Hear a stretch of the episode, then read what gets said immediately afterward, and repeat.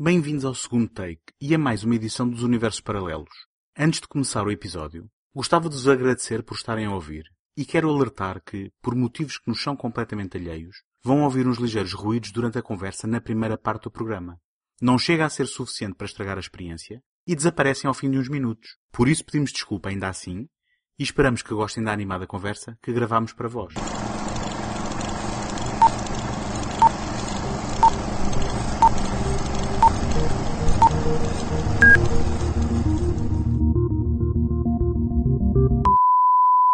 Não há necessidade de regularem os vossos aparelhos. Nós controlamos a emissão. Acabaram de entrar em Universos Paralelos.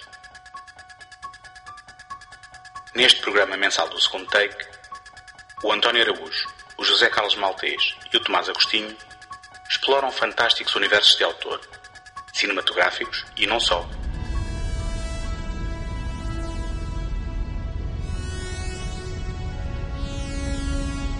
Desde mundos distantes em planetas desconhecidos até às áridas planícies do faroeste, não haverá pedra por virar numa busca contínua pela centelha de criatividade que alimenta a nossa imaginação.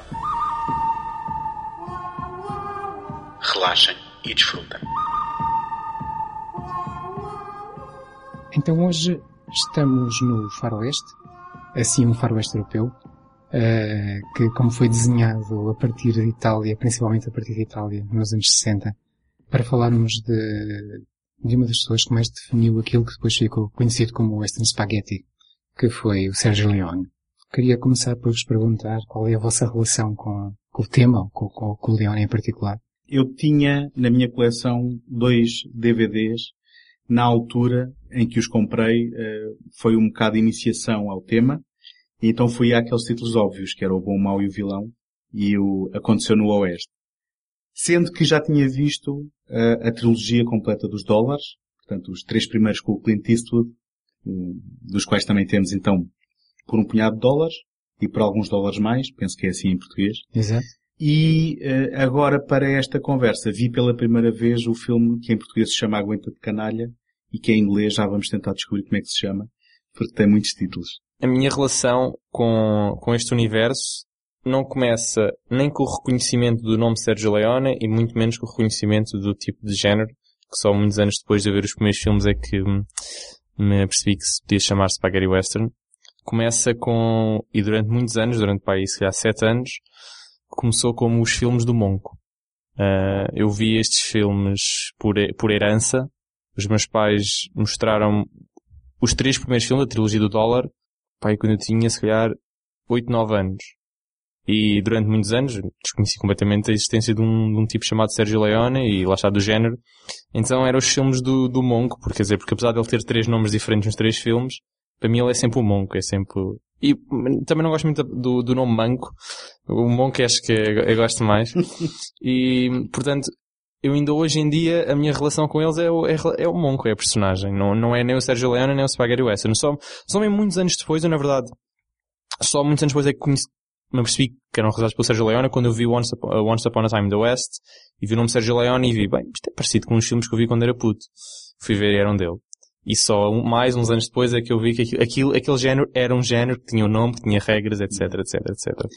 Também não ajuda o facto de que, eh, por razões que já vamos falar, o primeiro filme eh, corrias o risco de o ter visto numa versão em que o realizador aparecia com o nome americanizado que era Bob Roberts. Hã? Como é que é? Bob Robertson. Não, não, eu, eu, eu vi, eu vi que o nome, vi, vi que o nome certo porque depois fui ver as cópias. Atenção, eu vi estes filmes em VHS. Uhum. VHS gravados da televisão. Gravados da RTP2 ou da RTP1, algo desse género. Um, Possivelmente em 4x3. sim, sim, sim, 4x3 e com anúncios em VHS. Mas depois eu fui revê-los. E por esta altura acho que já, já não devem funcionar as cassetes. Mas, e de facto estava lá Sérgio Leone. Portanto, não, essa foi, foi, foi a versão certa. Sim, eu também sou do tempo do, da RTP. Não é que ela não exista, mas quase não existe agora em termos cinéfilos, não é? Uh, Lembro-me de ver a trilogia dos dólares uh, ser anunciada e ficar muito entusiasmado por ver que a RTP ia passar três filmes, um tema, um ciclo, um miniciclo, como se fazia antigamente. Outros tempos, não é? Talvez na 2. Talvez, talvez, já não me lembro, já foi há muitos anos. Então se calhar avançávamos e falávamos um bocadinho de, de, de onde é que isto vem, não é? E, e, de onde é que isto vem? Ora bem, o western vem dos Estados Unidos, é a primeira coisa que toda a gente sabe, não é preciso dizer. E de repente, eh, na Itália, gera-se um grande entusiasmo com, com, o cinema de género americano. Alguns géneros americanos, como seriam uh, o terror, uh, uh, a comédia e, e, claro, o western. Depois, depois outros géneros, filmes policiais e, e outras coisas que não vale a pena falar agora. Mas isto tudo vem do facto de que no pós-guerra houve uma americanização da cultura italiana. E entre outras coisas, com a abertura, o fim do fascismo, o fim da guerra, a abertura ao, ao mercado americano, a presença até dos próprios soldados americanos que trouxeram toda, toda a, cultura pop, da pastilha elástica até aos, aos livros de, de banda desenhada, uh, houve um grande fascínio com, com, com tudo o que era americano. E havia um fascínio com, com essa mentalidade e também com o cinema. Daí o western, como, como costuma-se chamar-se o mais americano dos géneros, ter eh, tido uma entrada pela porta grande.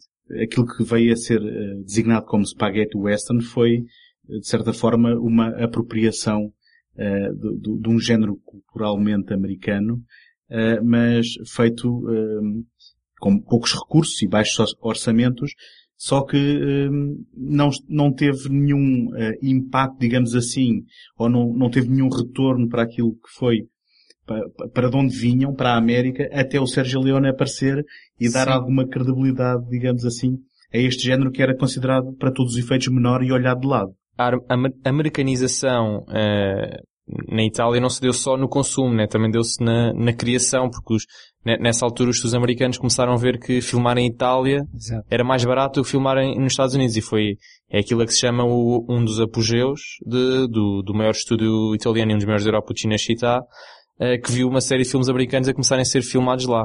Na verdade, quando eu, quando eu fui lá aos estúdios, uh, ainda há algumas placas, nomeadamente nos estúdios mais famosos, menos o estúdio 5, eu sou o estúdio do Fellini, é intocável, mas os outros estúdios ainda têm placas em inglês.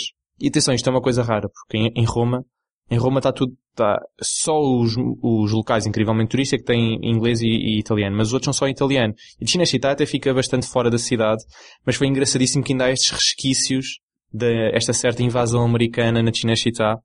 E, hum, quer dizer, a invasão dos westerns também foi por, esta parte de criação, não é? Uma série de, de filmes foram feitos lá. Sim, ah.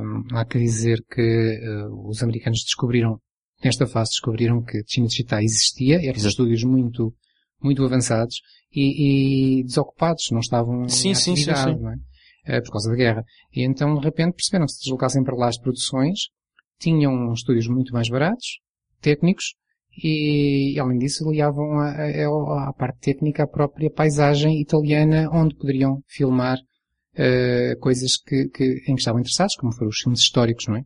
É o caso do Covadis, que lança toda Sim. aquela, aquela, aquele filão de, de 1951, do Mervyn LeRoy, que lança todo aquele filão dos filmes, uh, dos filmes que se chama, às vezes, o Sword and Sandal. Uh, Ou os peplums, não é? Que Sim. em italiano ficou conhecido como peplum, que depois acabou por ser também um filão com, com centenas de filmes. E foi assim que o, os americanos foram para lá por causa disso, não foi por causa dos westerns. Exatamente. o Gládio e a Sandália. O Gládio e a Sandália. E depois acabou por ter o efeito secundário de formar técnicos, formar realizadores. O próprio Sérgio Leone foi assistente de realização ele, de alguns Ele, ele entrou como argumentista até, não foi? Se não me engano.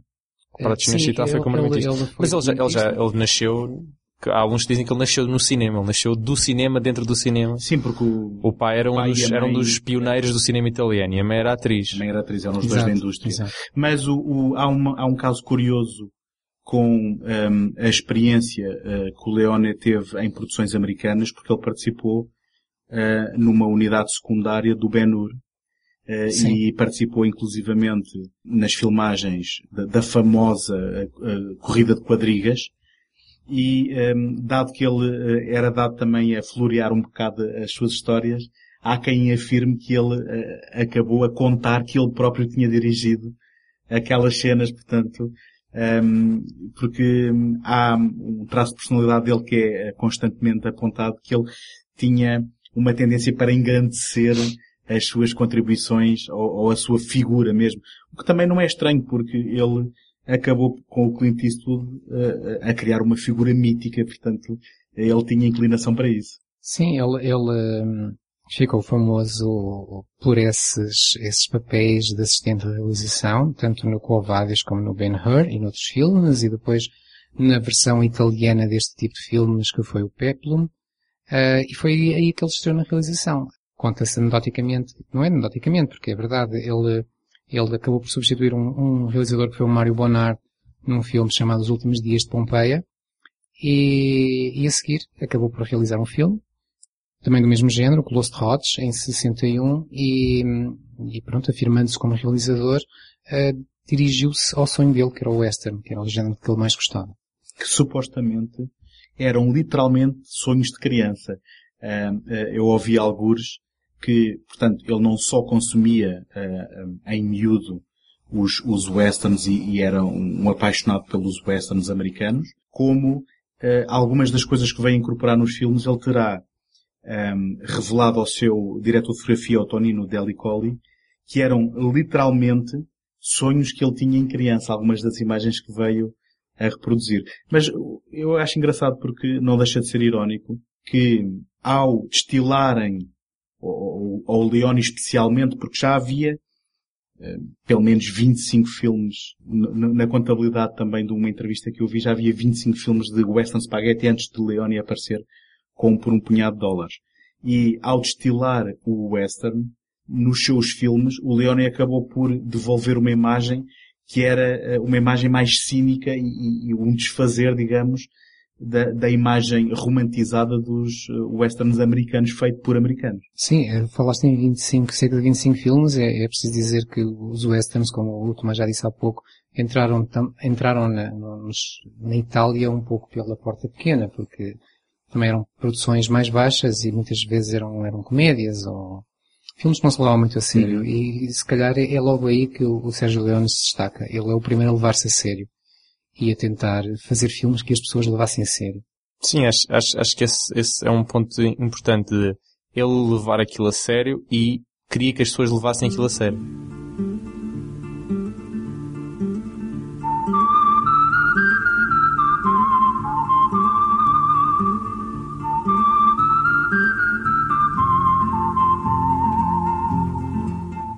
E então passando, passando aos, aos westerns do Sérgio Leone, ele começa com aquilo que depois, mais tarde se viria a chamar a trilogia dos dólares, como já aqui foi dito, e com um filme que se chamava Por um Punhado de Dólares, onde ele veio a redefinir o western, veio a, a quebrar todas as regras, a fazer coisas muito diferentes do que se fazia nos Estados Unidos, até porque beneficiava do facto de não ter que seguir o, o famoso código de Hayes, e a descobrir também novos atores, ou atores que não eram famosos, e com isso a criar toda uma iconografia. Uhum.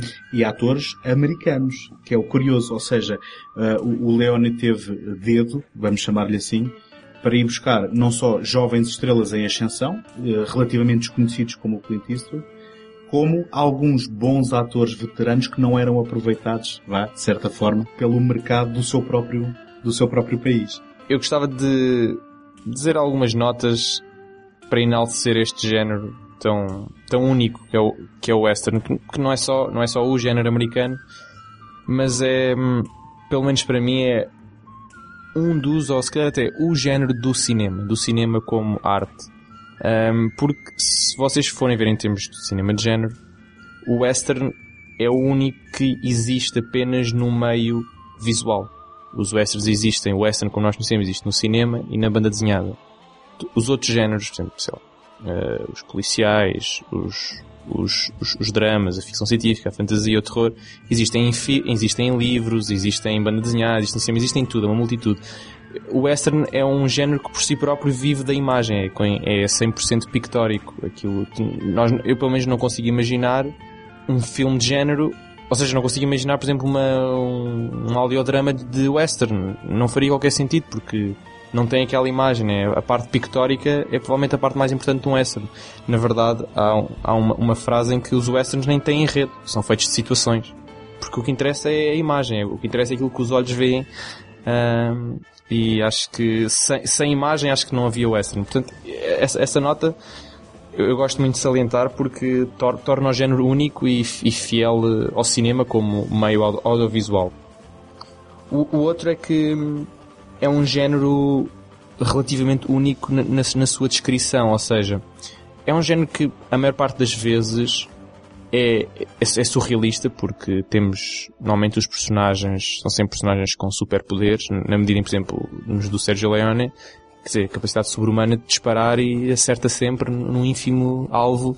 Aquilo é hiper, hiperbolizado e completamente exacerbado uh, e é dotado de um, de um certo realismo mágico. Podemos até chamar um surrealismo que depois é engraçado que vemos no, no cinema do Tarantino que ele também vai buscar muito, muito isto. Eu até diria que o cinema Tarantino é western. Sim, sim. Uh, por exemplo, Kill Bill e companhia, quer dizer... E agora literalmente, com, com os últimos filmes que fez. Exato, mas quer dizer, o, o, Kill Bill é, é, tem estes, tem estes, estes pormenores do western que é este surrealismo, não é? Por exemplo, Kill Bill, quer dizer, desde quando é que seria aceitável no mundo real uma pessoa andar com uma espada no meio da rua, uma espada de samurai, no meio da rua, como a, a Beatrice faz. O outro ponto que eu gosto muito deste género é, é que é um género, pelo menos do cinema que eu vi, que nunca ouvi ser pretencioso. Sempre, sempre desprovido de qualquer pretensão, uh, em que há, há, muitos outros géneros que há sempre a tentativa de extra de intelectualizar ou a narrativa ou o tratamento que se faz à narrativa. E o western, dos westerns que eu conheço, e já, já, já vi bastantes, são sempre filmes que a complexidade nunca é, nunca é à superfície. Normalmente tem sempre uma história, uma história linear ou não linear, mas relativamente simples de seguir, ou seja, tem aquela camada de entretenimento que raramente falha, mas depois tem outros níveis de complexidade e é nessa medida que digo que nunca é pretencioso. Um, e estas notas tornam o western um género, para mim, incrível e que, de certa forma, nunca desaponta, porque o filme, o filme pode ter uma história desinteressante, não é? Mas, mas o, o, género, o género em si não desaponta. Há outros géneros que de vez em quando a pessoa fica farta do género. Eu, eu gostava de pegar no que tu disseste aí e na ligação eh, e na referência que fizeste ao Tarantino porque definitivamente o Tarantino uh, é um fã de Leone uh, e uh, é alguém que com o seu cinema acaba por um, um, dialogar com o próprio cinema que, que ele consumiu e portanto o, o, Tarantino mastiga o cinema que consome avidamente e acaba por destilar de alguma forma, da, da sua forma e devolvê-lo nos hum. filmes que produz.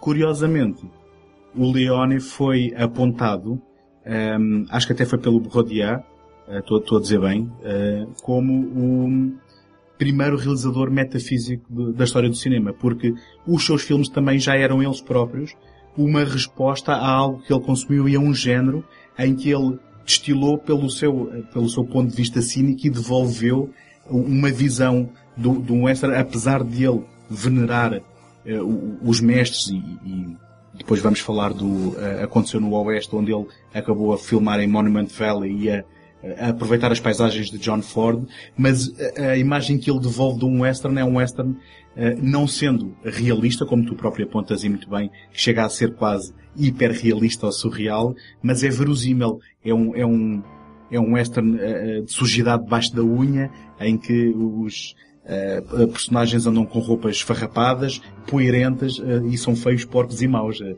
se me permitirem. Sim, e, e, se calhar podíamos começar por aí para falar do que é que o Sérgio Leone trouxe ao western e até o que é que o distingue do, do, do, do western spaghetti em geral, porque, e é por isso que nós estamos aqui a falar dele, é porque ele criou um universo muito próprio e uma, uma, uma um universo visual muito, muito próprio. E, e, e, um dos fatores é logo esse que a Tony acabaste de dizer, que é, é o facto dos personagens aparecerem sujos, transpirarem, serem porcos uh, e maus, e de não haver uma clara distinção entre o que é que é bom e mau, uh, que há aquela, quase aquela convenção do western americano que o, que o, o cowboy bom vestia roupas claras, muitas vezes até de branco, e os, e os, os bandidos andavam de roupas escuras ou, ou, de preto.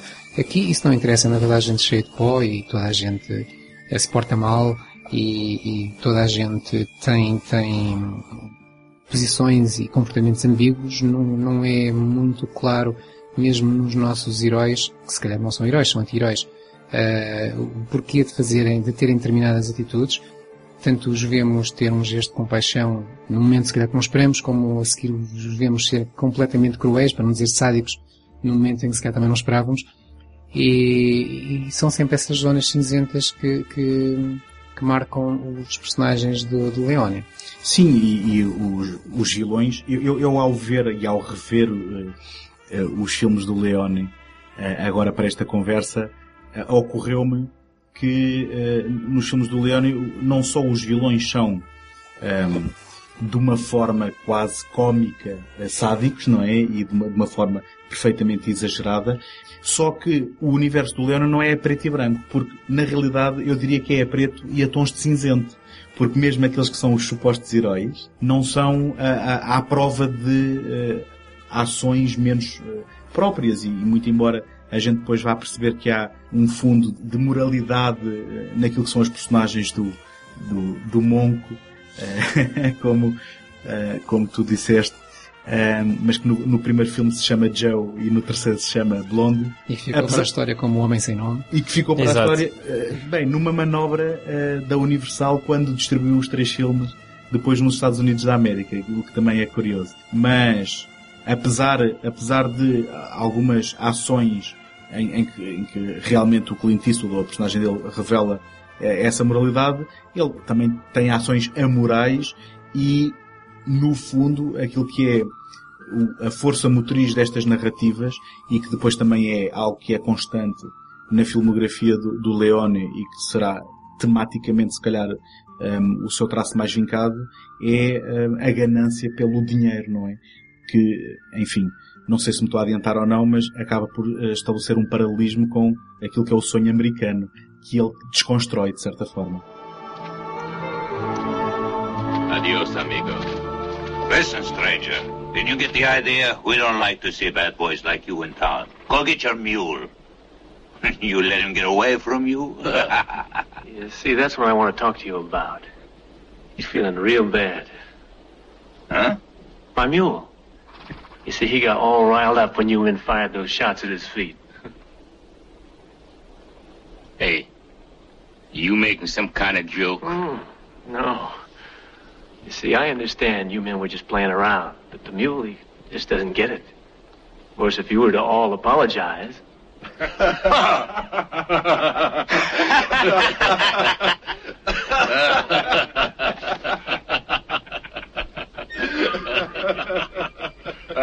I don't think it's nice you laughing. You see, my mule don't like people laughing. It's the crazy idea you're laughing at him. Now, if you apologize like I know you're going to, I might convince him that you really didn't mean it.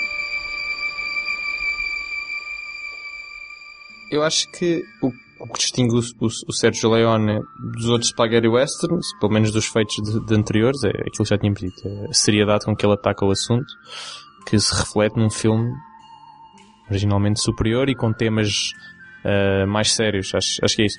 Do, dos americanos, acho que os americanos, e aqui falamos, se falar do Ford, não é? Quer dizer que é o, o, o, grande realizador americano do westerns, quando tinhas o Leone. O John Carpenter diria que é o Howard Hawks. Sim, mas o, o Ford é que, pelo menos para mim, obviamente, pronto, para mim é construiu aquele imaginário americano western e, e a, a, diferença está mesmo nessa de, dos feios porcos e maus, em que para o Ford o, o, o deserto era um paraíso ou um jardim à espera de ser construído ou ser reconstruído.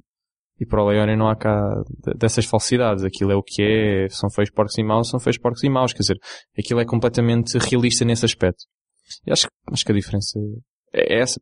Mas apesar, isso reflete a filmografia dele. Apesar de estarmos aqui a enaltecer, um, ehm, digamos, o estilo uh, e o registro Leone, o primeiro filme acaba por ser uma apropriação de um filme do Kurosawa, não é? Sim.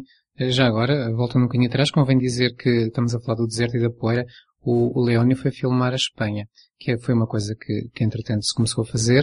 As pessoas iam, as pessoas uh, que filmavam estas na Europa iam para a Andaluzia uh, e, e, filmavam e filmavam ali porque achavam que, que, havia ali características que poderiam fazer lembrar o, o a paisagem americana.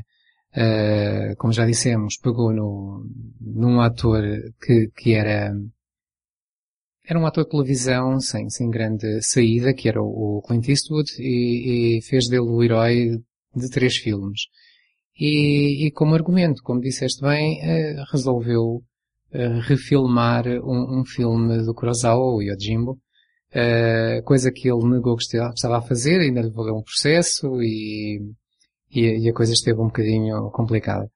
Uh, mas foi, foi por aí, usando um, um, autor japonês que não seria essa a única vez em que ele era, seria adaptado a, a westerns, há, há outros exemplos, uh, o mais famoso sendo os Sete Samurais, que deu os, os Sete Magníficos, uh, mas também não ficou por aí.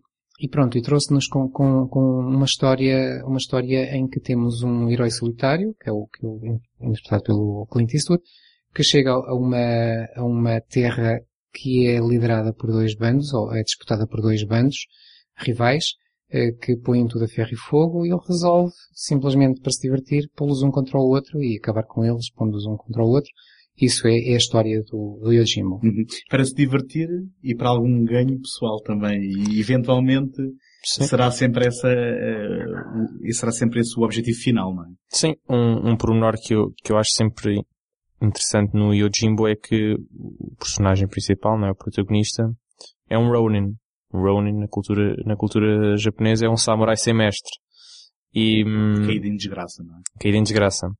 Se desenhássemos esse paralelo, um paralelo direto, podíamos aplicar o mesmo ao Joe, mas aí tinha que, tinha que haver uma construção prévia da história de, ok, mas então significa que ele era alguém antes de virar ninguém é sempre, é sempre uma, uma, uma tese que ele, pode ser interessante. Ele vem não se sabe de onde, vai não se sabe para onde, Exato. e depois acaba por haver uma ligação com os outros filmes, quanto mais não seja na forma como ele está vestido, que pôs sempre as pessoas a especular qual seria o filme que estava antes de qual, se eles têm realmente ligação ou não, Sim. se o personagem era ou não o mesmo. O irónico é que a produção deste filme foi na base daquilo que se chama um filme de recuperação. Eu estou a fazer um, estou a fazer uma tradução um bocado literal, mas uh, havia um filme principal que era filmado e aproveitando cenários e aproveitando o investimento desse filme, era filmado o outro.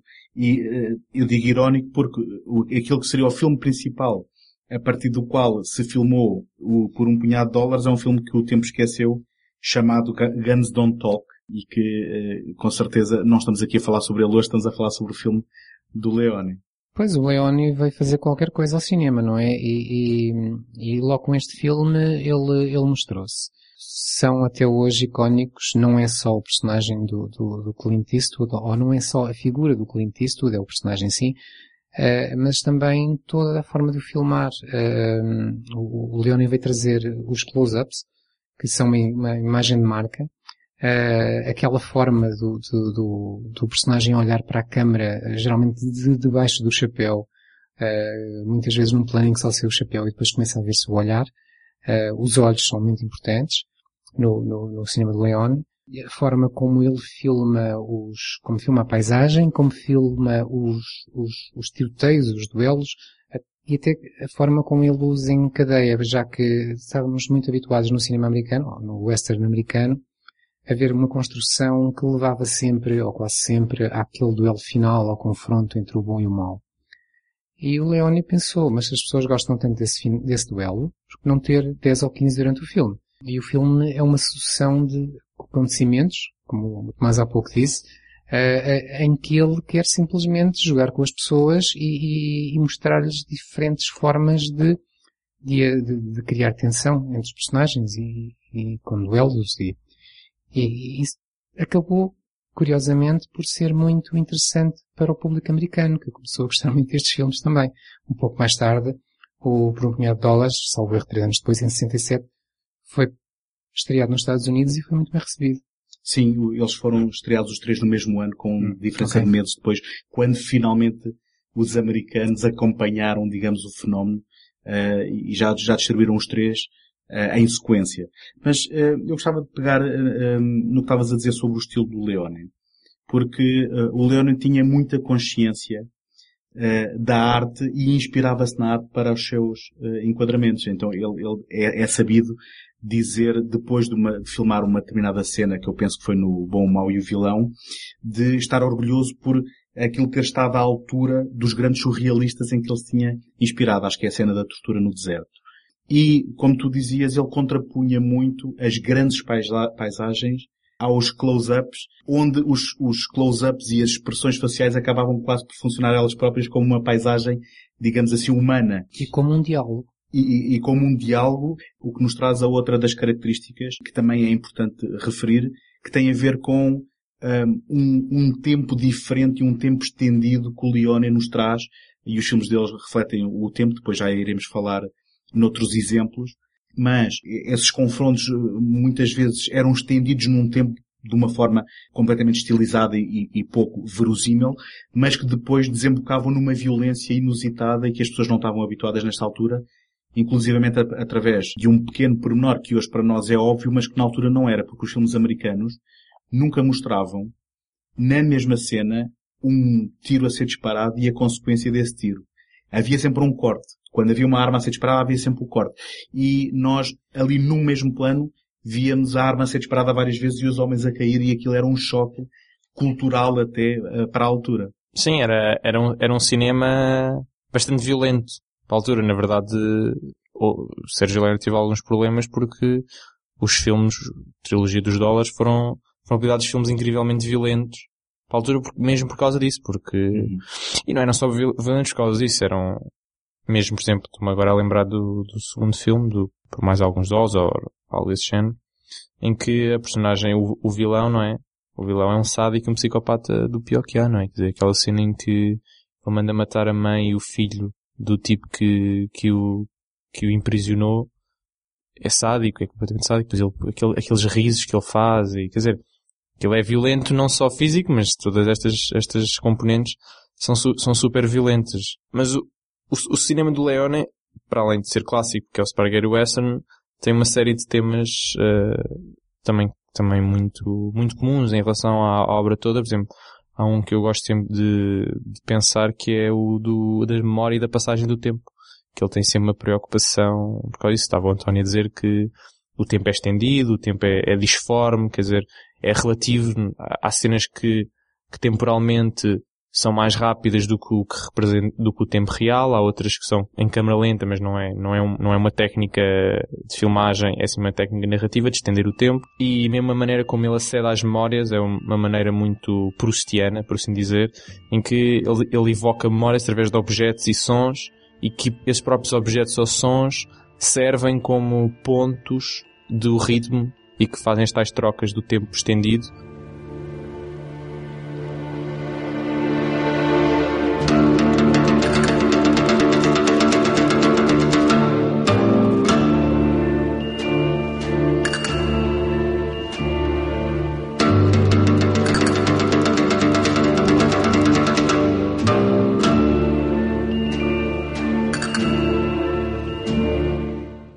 No segundo filme, temos o relógio, o relógio do bolso do coronel, serve para evocar os flashbacks da, da irmã.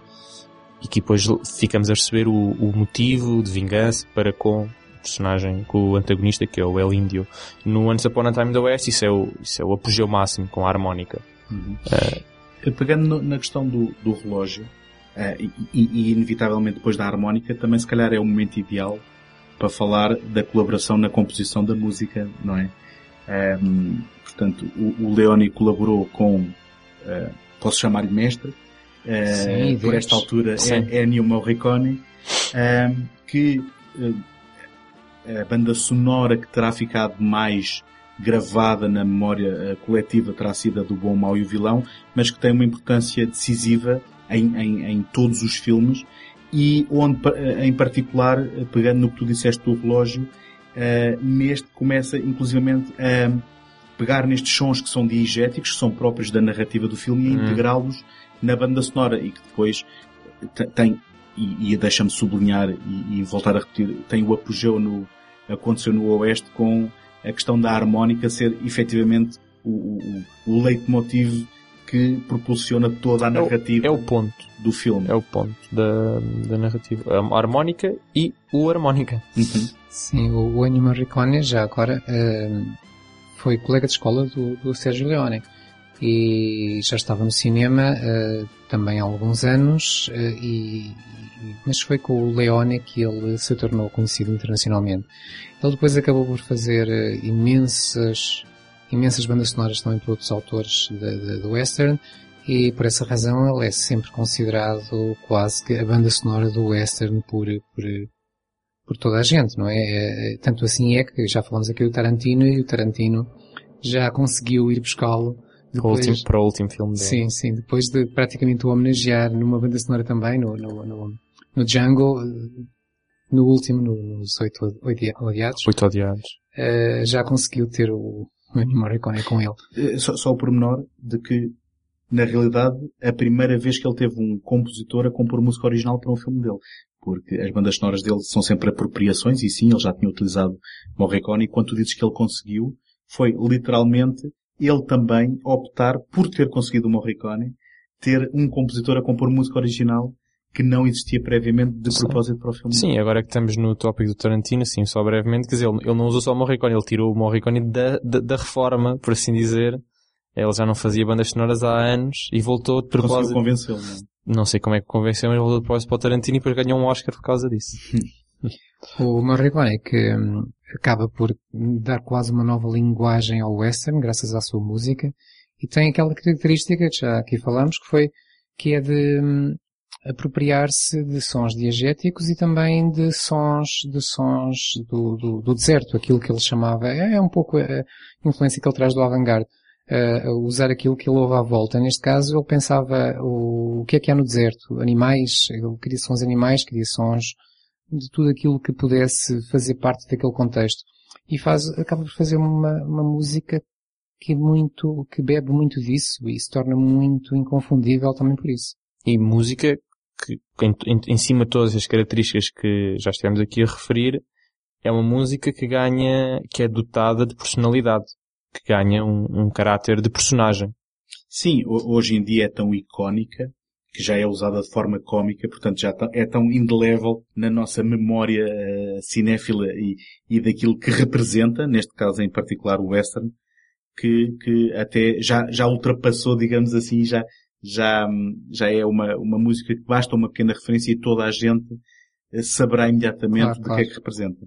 E voltando aos filmes, eh, portanto, é, é óbvio que, que o que o Morricone é- acaba por ser mais um dos elementos que torna o cinema de, de Sergio Leone inconfundível. Temos então o segundo filme, onde passamos de um, de um herói ou de um anti-herói que, que, que, que brinca, como eu disse, com dois bandos, para dois, dois caçadores de, de prémios, que são novamente o Clint Eastwood e o, e o Lee Van Cleef, There you are, thousand dollars.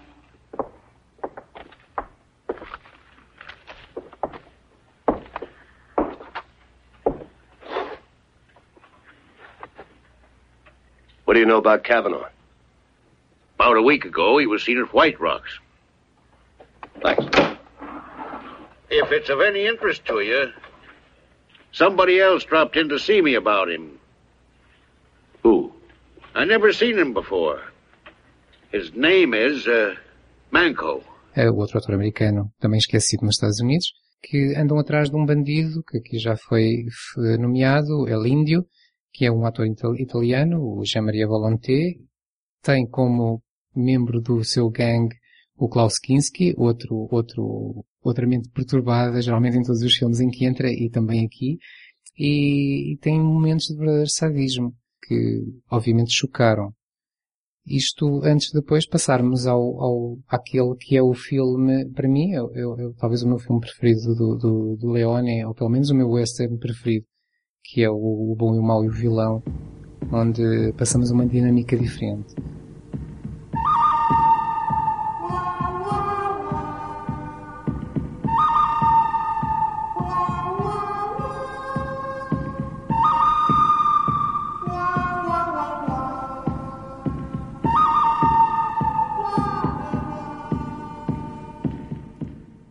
No entanto, com, com todas estas diferentes dinâmicas entre personagens, temos sempre algo que é hum, talvez um, um- algum comentário social, aquilo que o António que há pouco disse que era uma desconstrução do, do sonho americano, e, hum, e, e toda a moralidade que passa por todos os personagens. Uhum. O bom, o mau e o vilão, que tem como adição mais um ator americano, que é o Eli Wallach. E, e já agora, eu gostava só de referir duas coisas, ehm, na sequência depois de falarmos do bom, mau e o vilão, e com esta introdução do Eli Wallach, porque a gente tem estado a falar de Eastwood, Lee Van Cleef e Eli Wallach, são atores americanos. O Lee Van Cleef é um ator que é reaproveitado eh, de um filme para o outro, do segundo para o terceiro, em duas personagens diferentes. O mesmo já tinha acontecido com o vilão, um, não me deixes dizer o nome dele mal, o, uh, G. Maria Volonté. O Volonté, que presumo que seja italiano. Falaste no Klaus Kinski, que uh, tanto quanto entende é alemão. Um, não só havia esta fidelidade aos atores que voltavam em noutros papéis, como um, este, este elenco ser, uh, ter uma natureza internacional, era algo que no cinema italiano não fazia diferença absolutamente nenhuma, porque o cinema italiano, ou este em particular, não sei se todo em geral, era filmado sem captura de som, algo que é, um, é uma técnica é completamente diferente daquilo que uh, é, acontecia nos Estados Unidos, onde havia uma preocupação e até a, os próprios cuidados de filmagens e num set de filmagens, uh, num platô, eram diferentes. Aqui não havia preocupação com som, só havia preocupação em captar a imagem. Os atores falavam na sua língua de origem e depois havia um trabalho de dobragem, uh, que também se ouve falar de vez em quando como looping, onde os atores regravavam as vozes e havia um, bandas sonoras para diferentes mercados. A banda sonora completamente italiana, em que um ator italiano iria fazer a voz do Clint Eastwood, o Clint Eastwood faria a sua voz na versão inglesa, sendo que um ator inglês faria a voz de quem não falava inglês originalmente. E há aqui, eu não me lembro do nome do senhor, não, não apontei, mas havia um, uma pessoa que tinha a tarefa de alterar os diálogos de maneira a que uh, as vozes dos atores fossem coincidir com aquilo que era dito um, e, e, que era uma tarefa bastante desafiante um, e, e, que para nós hoje, pelo menos falo pessoalmente, há ali um pequeno ajuste que temos que fazer porque a qualidade de uma voz gravada num estúdio não é a mesma de uma voz captada diretamente. E então há aqui um pequeno ajuste quando estamos a ver estes filmes uh, em que ultrapassando isso depois podemos uh, entrar e, e deixar uh, emergir completamente no filme. Sim, o, o, acontecia até mais às vezes. Há, há situações em que uh, o ator, na versão da sua própria língua, não é, não é ele que faz a voz, depois na dobragem, às vezes é contratado outros atores. Um, isto é transversal a todo o cinema italiano. E, e, durou muitos anos, e ainda hoje acho que há quem filme assim. Uh, isto era, era, foi produto de, de, de, de, um problema que havia no, no, nos anos, no final dos anos 40, que era técnico, e, e depois os, as pessoas começaram a gostar de filmar assim, e faz-nos um bocado de confusão, mas é, é verdade, muito do cinema italiano foi filmado assim. Estavas a dizer que o bom, o mau e o vilão é o teu uh, western favorito do Leone ou o teu western favorito ponto final? É o meu western favorito do Leone e pelo menos um dos dois ou três favoritos no total. Uhum. Por tudo, por tudo, porque parece-me que é um, um culminar daquilo que ele estava a fazer nos dois westerns anteriores e consegue personagens elaboradíssimos, riquíssimos, situações do mais ambíguo possível, uh, brinca connosco a toda a hora porque nós nunca esperamos o que vai acontecer a seguir e hum, tem humor, tem drama, tem consegue ser leve e pesado. Five for you. One, two, three, four. Five for me. Five for you. Five for me. Know how much you're worth now? No, how much? Three thousand dollars. Ah, there are two kinds of people in the world, my friend. Those with a rope around their neck and the people who have the job of doing the cutting. Listen, the neck at the end of the rope is mine. I run the risks. So the next time I want more than half. you may run the risks, my friend, but I do the cutting. If we cut down my percentage. Uh, cigar? Liable to interfere with my aim. Hmm. But if you miss, you had better miss very well. Whoever double crosses me and leaves me alive, he understands nothing about Tuco. nothing. Sim, o, o, a personagem, a própria personagem do Clint Eastwood, o, o Blondie, parece mais complexa em termos de ter atitudes perante o Tuco com quem, com quem tem uma relação que a gente às vezes espera que seja de amizade, mas depois revela-se uma traição, e às vezes parece até haver alguma crueldade eh, entre os dois, de igual forma. Mas depois também revela um lado humano quando encontra um soldado ferido. Um, e portanto, eh, pronto, a própria personagem do Homem Sem Nome, vou-lhe chamar assim, parece-me um pouco mais complexa aqui. Mas, eu diria, na minha opinião, não sei se vocês concordam, que se nos cingirmos à trilogia dos dólares, este é o filme onde o seu estilo operático finalmente floresce e aparece. Não só na, na encenação, e, e, temos o, eh, enfim, não, não, não seria preciso mais que um, ehm, toda a sequência final desde que eles chegam ao, ao, ao cemitério para ver esse estilo um, a, a, ter frutos, um, mas também na duração do filme, que é um filme bastante estendido. Uh, eu, eu vou passar a palavra só dizendo uma coisa polémica que eu, da trilogia dos dólares, uma das coisas que eu gostei muito nos dois primeiros foi, de certa forma, o serem concisos. Uh, quando cheguei ao Bom, Mau e o Vilão, uh, eu perdi-me um bocado uh, e senti a narrativa um bocado dispersa.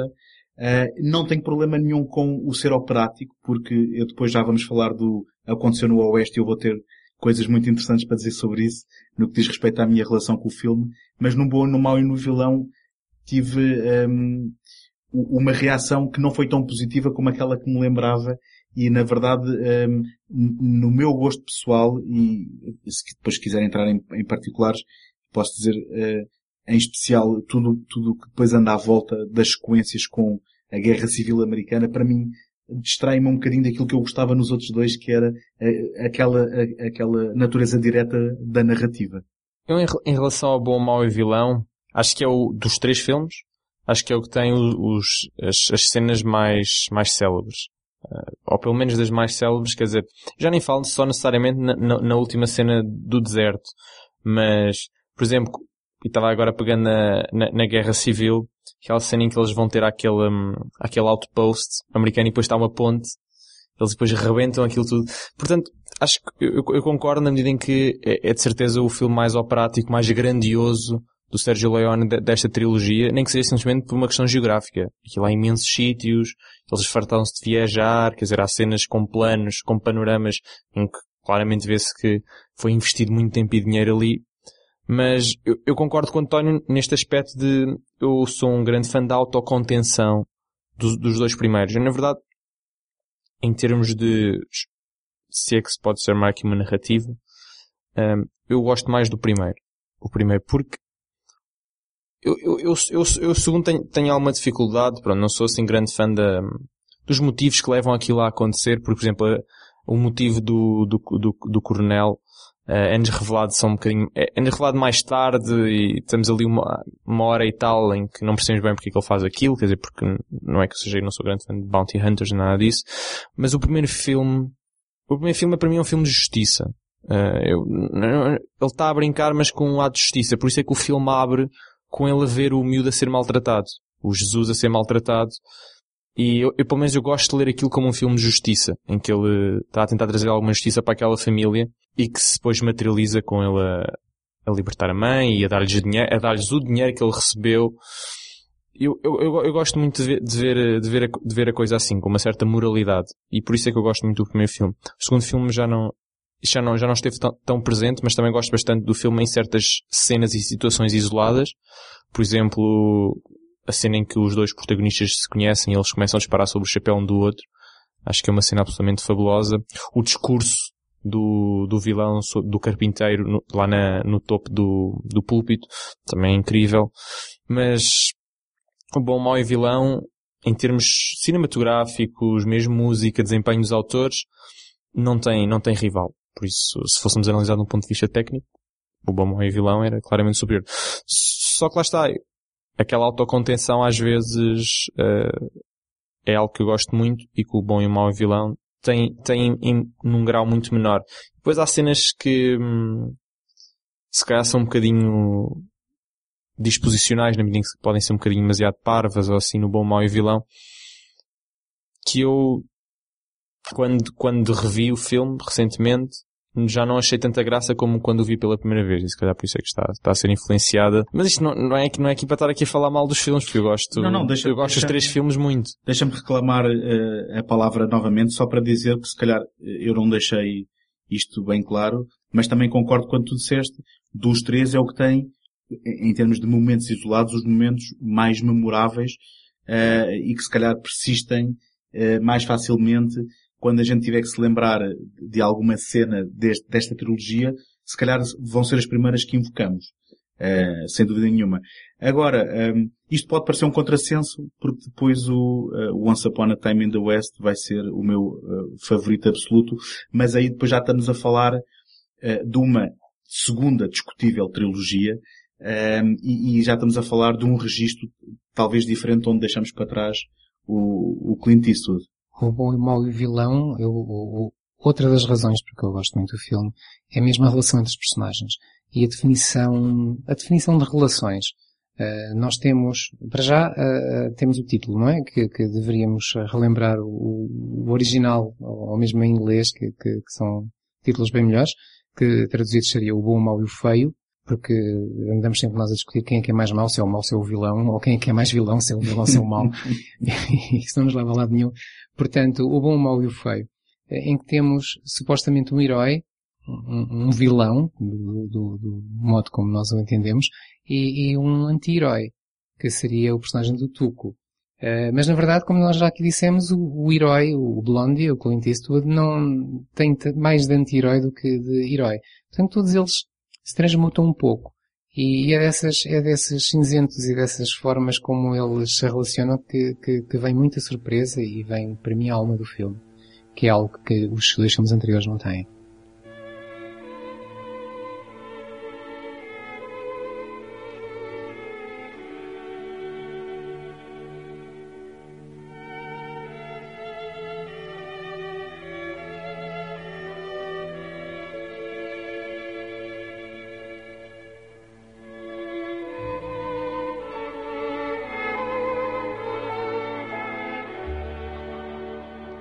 Na transição para o aconteceu no Oeste também há, há, um- há uma coisa engraçada porque, tanto quanto eu sei, o Leone não estava muito interessado em fazer um novo western. Só que ele tem uma frase muito engraçada que é mas eh, as pessoas não nos perdoam o sucesso.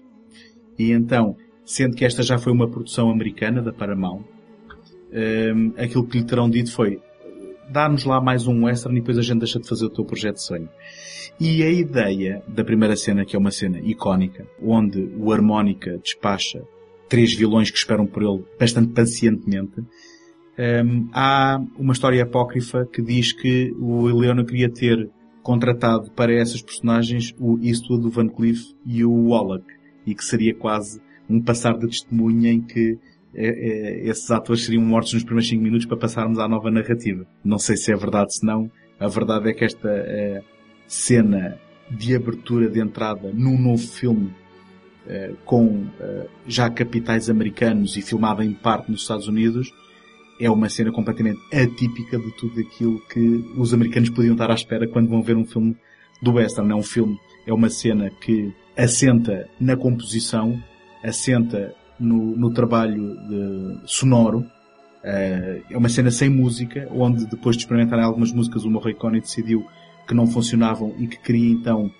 eh, puxar para eh, o primeiro plano pormenores sonoros diegéticos, tal como o moinho que faz ruído e que precisa de óleo, a a água a cair no boné Pingar. do, do- a pingar no, no, no chapéu do- de, de um dos vilões e depois introduz-nos uma personagem que é o Harmónica, que na verdade, eu não sei se vocês conseguem imaginar outro personagem, outro, outro ator que não o Charles Bronson, eh, agora conhecendo o filme a interpretar esta personagem.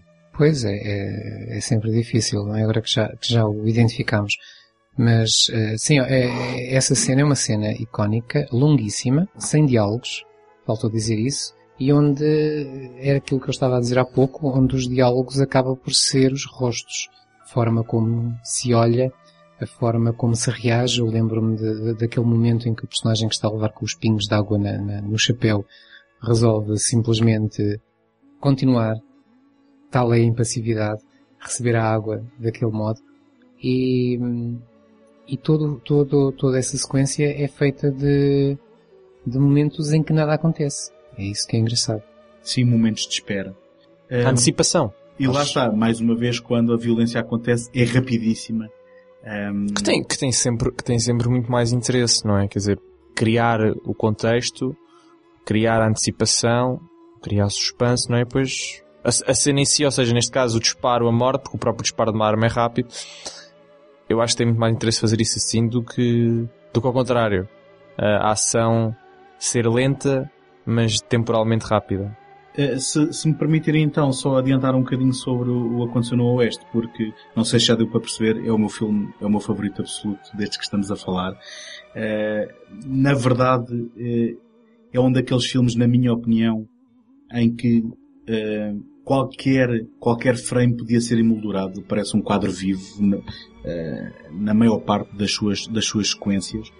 É, é um filme eh, cuja história foi desenvolvida eh, pelo Leone em colaboração com o Bernardo Bertolucci e o Dario Argento, que curiosamente na altura ainda era um crítico, um dos críticos mais conceituados em Itália, o Dario Argento, e onde o Bertolucci insistiu com o Leone relutante para eh, que houvesse uma personagem feminina principal, finalmente uma personagem feminina de substância, que, que será então a Cláudia Cardinale, inesquecível e, e, enfim, tenhas nascido em que, em que ano nasceste, vai ser sempre eh, uma personagem feminina eh, inesquecível e marcante.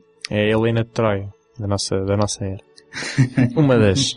Temos então o Harmónica, uma personagem misteriosa que, um bocado à imagem do coronel do segundo, tem umas motivações que só no final vim- vimos a, a descobrir quais são.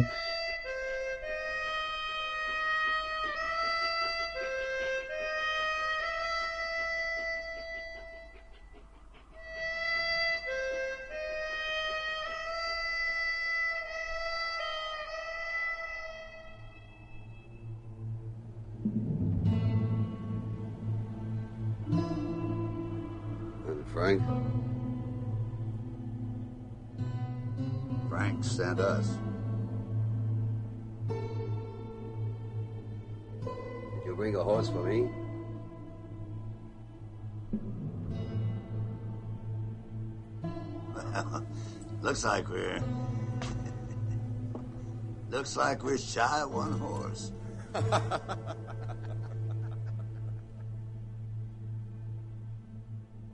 You brought two too many.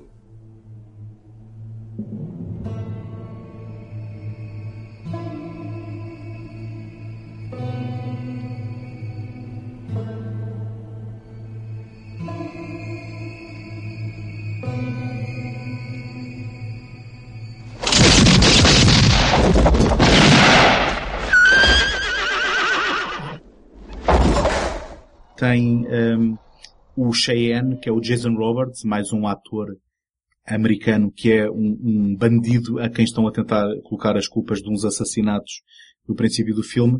E de uma forma completamente inesperada temos o Henry Fonda, portanto o, o- o ator de certa forma era hum, a imagem da- daquele americano hum, de colarinho apertado, não é? Era o Tom Hanks da, da sua geração, talvez, que tinha feito de eh, Young Lincoln num filme, penso eu que até do John Ford, e que aqui aparece como um vilão absoluto ah, e, ines- inesperado na altura, ah, numa imagem completamente oposta àquilo que, que costumava fazer, naquilo que para mim é uma narrativa de uma maior complexidade do que veio anteriormente. Se calhar discordam, porque o do Bom, Mau e o Vilão também tem uma narrativa muito interessante, mas aqui basicamente temos a evolução do- do- do- dos caminhos de ferro nos Estados Unidos como, mais uma vez, a representação do tal sonho americano e, de certa forma, o progresso dividir ao meio aquilo que são os modos antigos. O Aconteceu no Oeste, como dizes, é, é um filme que tem logo à partida esse, esse lado um documentário político-social que tem a ver com o progresso, neste caso, tem a ver com o sonho americano, tem a ver com aquilo que está sempre presente na obra do Leone, que é, que é a, a ganância. E se calhar o Leone via o capitalismo, ou via o progresso, ou via, via a transformação do mundo como, como eh, meios eh, para atingir essa ganância. Depois, a outra, o outro fator que é sempre catalisador na narrativa do, do Leone é a vingança. A ganância associada à vingança estão quase sempre presentes nos filmes uh, do Sérgio Leone e, e, é isso que vamos ver como motores desta história. Há, há uma coisa, é um paralelo que eu gosto de fazer, não sei se vocês concordam ou não, mas eu de certo modo vejo nos três personagens principais, uh, nos três personagens masculinos, aqui temos a novidade da personagem feminina, personagem muito importante, mas nos três personagens femininos eu vejo aqui um paralelo com, com o que acontecia no Bom, Mau e Vilão. Temos o Henry Fonda como o mau decidido, uh, o personagem que seria o personagem do Lee Van Cleef no, no filme anterior.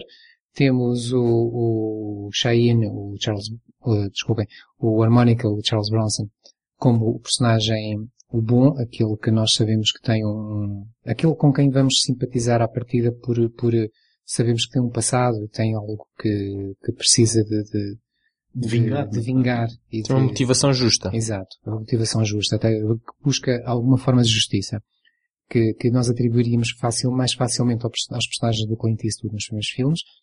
E, e, depois está aquele personagem intermédio, que é o personagem que, que nos faz rir de vez em quando, é o personagem, o, o sujo, o feio, que é o personagem de Jason Roberts, que, que, anda ali no meio e que mais uma vez, tal como acontece no, no, no Bom e Mau Vilão, se vai associar ao personagem do, do Bom, o personagem de Charles Bronson aqui. Eu vejo esse paralelo, não sei se vocês... Sim, esse, eu, eu, eu, também vejo, também vejo esse paralelo.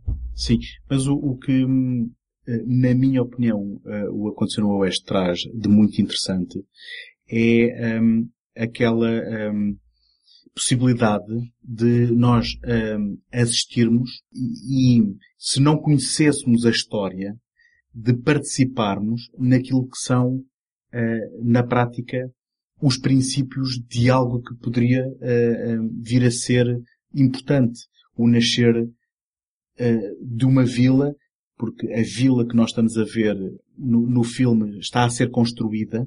Tá, há, há, até uma cena quando a Cláudia Cardinale chega à estação que mais tarde vai ser reproduzida no Regresso ao Futuro 3.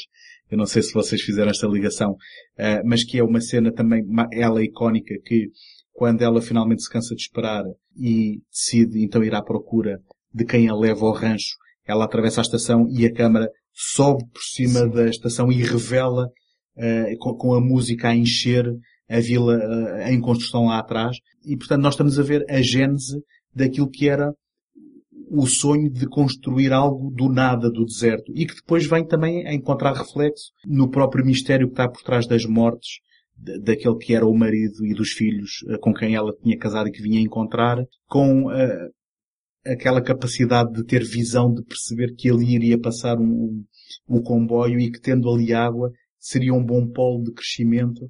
E então nós vemos uh, ainda de uma forma mais elementar a construção a partir da estaca, uh, da primeira estaca de uma vila. E portanto esta, esta um, participação num, naquilo que é quase um exercício de, de, de regresso ao passado histórico, uh, a mim entusiasma muito e, e, acho que traz um sabor completamente diferente simplesmente àquela questão do bandido do faroeste que dispara para roubar e para conseguir ter umas moedas. E, e eh, esse elemento associado depois ao uh, apurar daquele registro operático que um, já, já tínhamos encontrado nos filmes anteriores e que veio em crescendo, neste, neste uh, atinge o apogeu com, com aquilo que o John Carpenter uh, veio a chamar uh, o maior grande plano que viu de uns olhos de um, de um ator na cena final do Charles Bronson, em que, naquilo que é uma apresentação em widescreen, nós vemos o ecrã completamente cheio da, da, da expressão e, e, dos olhos apenas do Charles Bronson naquilo que é o seu momento de, de vingança. Naquilo que tu chamaste a paisagem humana. Exatamente. Morton once told me I could never be like him. Now I understand why. Wouldn't have bothered him knowing you were around somewhere alive. So you found out you're not a businessman after all. Just a man. An ancient race.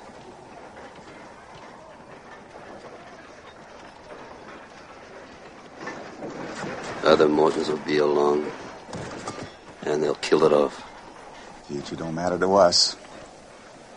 Nothing matters now, not the land, not the money, not the woman. I came here to see you. Because I know that now you'll tell me what you're after.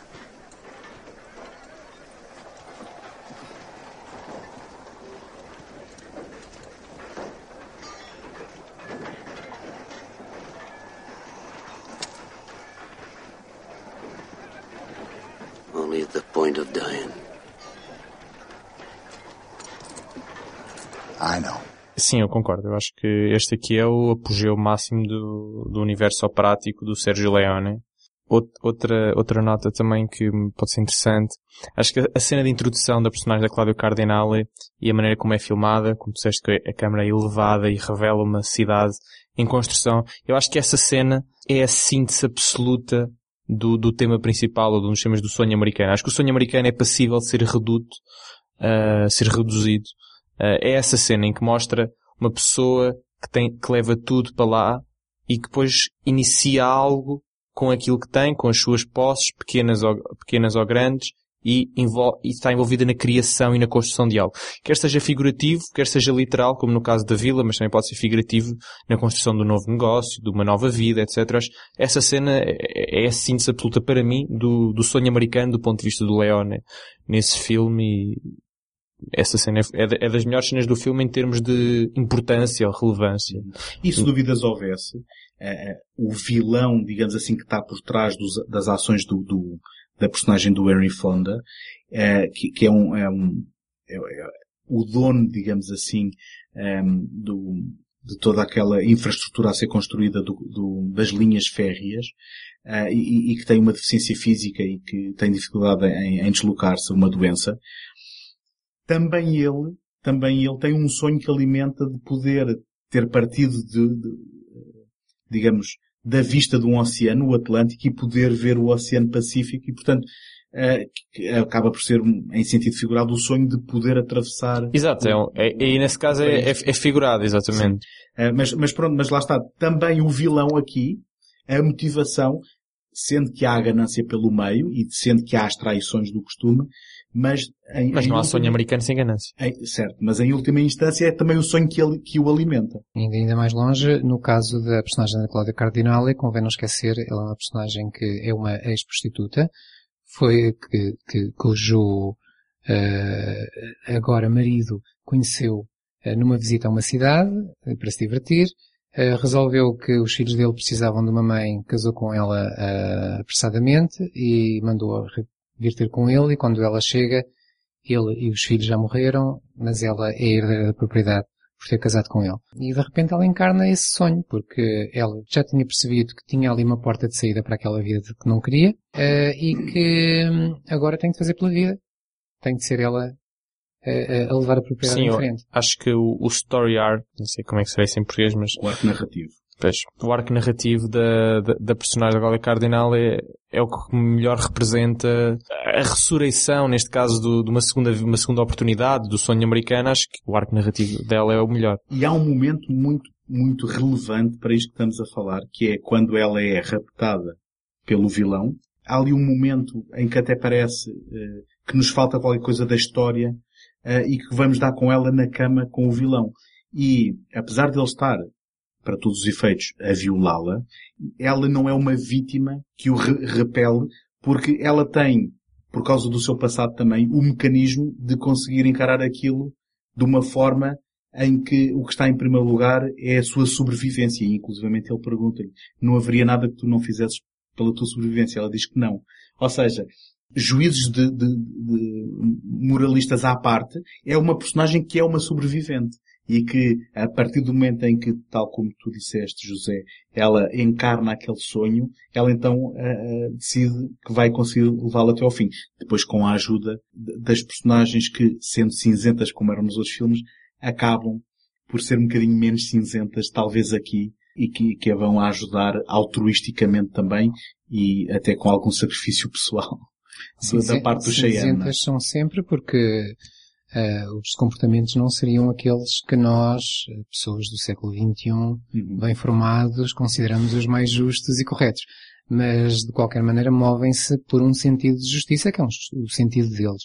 Quanto à personagem, mais uma vez, da, da Cláudia Cardinale, é como dizes, eh, disseste que não foi vítima, vítima foi, claro, Uh, só que não se vitimizou Exatamente. ou não usou essa vitimização. Sim. O que ela faz É é, com, toda, com toda a moralidade típica do, do, do Leone, que ele aqui mais uma vez sabe usar muito bem, é mostrar que aquilo é apenas mais uma arma que ela também tem, ela pode jogar com aquilo, eh, e por aquilo entenda-se eh, aceder aos avanços sexuais do, do, do personagem do Henry Fonda, e não ficar traumatizada com isso, porque depois vai saber dar a volta, e sabe dar a volta muito bem. Ela inclusivamente já tinha dito ao Cheyenne, quando, ainda antes de perceber as intenções dele, que se fosse isso que, ela queria, que, que ele queria, que ela depois só precisava de uma, de uma água quente e apenas ficaria com uma má recordação eh, daquilo e portanto Sim. isso depois acaba por ter, eh, digamos, ser- por ter eh, a conclusão, digamos, E essa, essa, essa de- densidade e, de certa forma, profundidade da, da personagem é o que torna uma personagem, é o que torna uma personagem tão interessante. E algo que era completamente inexistente nos filmes anteriores. Já nem digo uma questão de personagens femininas. A maior parte das personagens dos filmes anteriores eram personagens relativamente simples, não necessariamente básicas, mas em que tinham um motivo ou dois e funcionavam assim.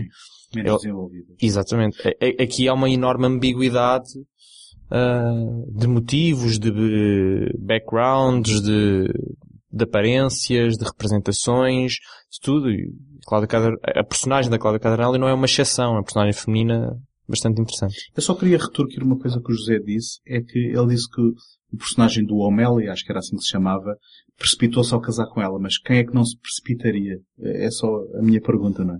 Não, eu não disse que se precipitou, eu disse que foi um casamento apressado. Não, se precipitou, não, foi, não. foi, foi, foi calculista, ele precisava de uma mãe para os filhos. Portanto, até, não, apressou-se, mas não foi precipitado, foi, foi, foi calculista. Eu só, eu só digo é que, eh, e já agora fazendo aqui um parênteses. Juntou o útil ao agradável, acho que podia ter sido o comentário que terias feito. Pronto, exatamente, é porque, fazendo aqui um parênteses, há, há um filme do Hitchcock que eu gosto muito, que é A Janela Indiscreta, mas que para mim é o filme mais inverosímil do mundo, porque passamos o filme todo a ver o James Stewart a negar os avanços da Grace Kelly. E portanto, aqui, neste sentido, o Leone é mais realista, porque alguém tropeça na Cláudia Cardenal e obviamente casa com ela, não é? Se ela deixar. que ela é uma personagem forte, atenção, não, não é uma donzela em perigo. Se ou- ela quiser, e ela parecia eh, estar genuinamente apaixonada eh, pela Não é personagem. como as personagens femininas dos filmes anteriores. Agora, eu gostava de lançar aqui uma pergunta que tem que ver com hum, aquilo a que se chama esta segunda trilogia. Porque fala-se no Aconteceu no Oeste como o primeiro capítulo de uma nova trilogia que envolveria o Aguenta de Canalha e hum, Era uma vez na América que já não é um filme do western, se quisermos chamar assim também, o Aguenta de Canalha. Só que a mim parece-me, não sei se, se partilhas da mesma eh, opinião, José, que isto é uma trilogia que é um bocado forçada a posteriori, porque tematicamente estes filmes não são eh, propriamente complementares ou, ou não seguem a mesma linha. Não será caso único de uma, de uma trilogia for- forçada a posteriori. Aliás, se calhar a maioria delas são. Eh, mas há, há aqui um- uma coisa aqui comum e acho que o, que o Leone teve isso em consideração e se calhar foi isso que o motivou, que é, que é a construção da América. E tu há pouco dizias que gostavas eh, do, do- deste filme por causa desse lado de se perceber eh, historicamente o, o que está a acontecer, eh, de descrever um momento histórico. E é isso que motiva, que motivou exatamente o Sérgio Leone. Ele, ele vai descrever um, um- momento histórico dos Estados Unidos, neste caso a, a construção ferroviária e o avanço para o, o oeste, que dá nome ao filme.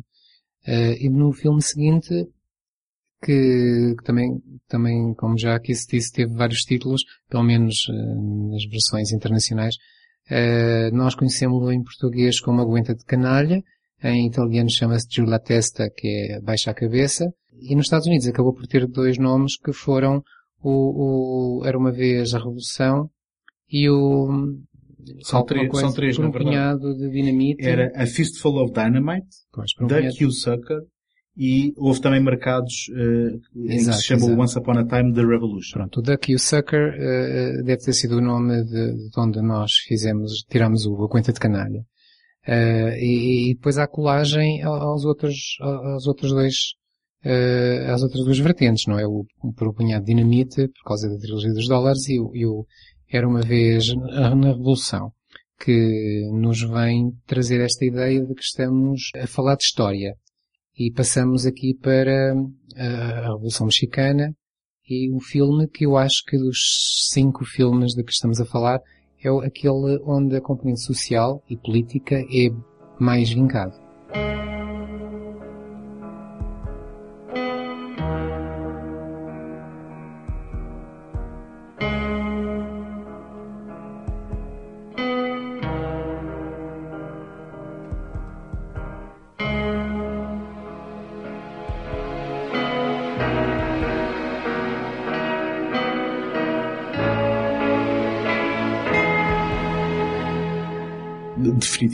Estamos a falar da Revolução Mexicana, estamos a falar de, de uma personagem que é, uh, uh, digamos, um elemento do IRA, uh, um irlandês, sendo que é curioso que o próprio Leone disse que o filme não era político. E eu gostava de perceber como é que este filme não é político. Este filme eu vi pela primeira vez agora e vindo nos calcanhares do Aconteceu no Oeste, este filme para mim é uma, uh, digamos, uma interrupção imensa em termos de qualidade. Eu não sei qual é a tua relação com este filme, estou muito curioso para, para te ouvir falar, porque com certeza já conheces este filme melhor do que eu, ou já o viste mais vezes, mas eu tive, ehm, tive alguns problemas, nomeadamente com o registro mais cómico, que eu não sei se é o reflexo disto ter começado por ser apenas uma produção do Leone, que nesta altura andava a produzir, uh, talvez neste registro, e que depois, por força dos atores, exigiram que ele o realizasse.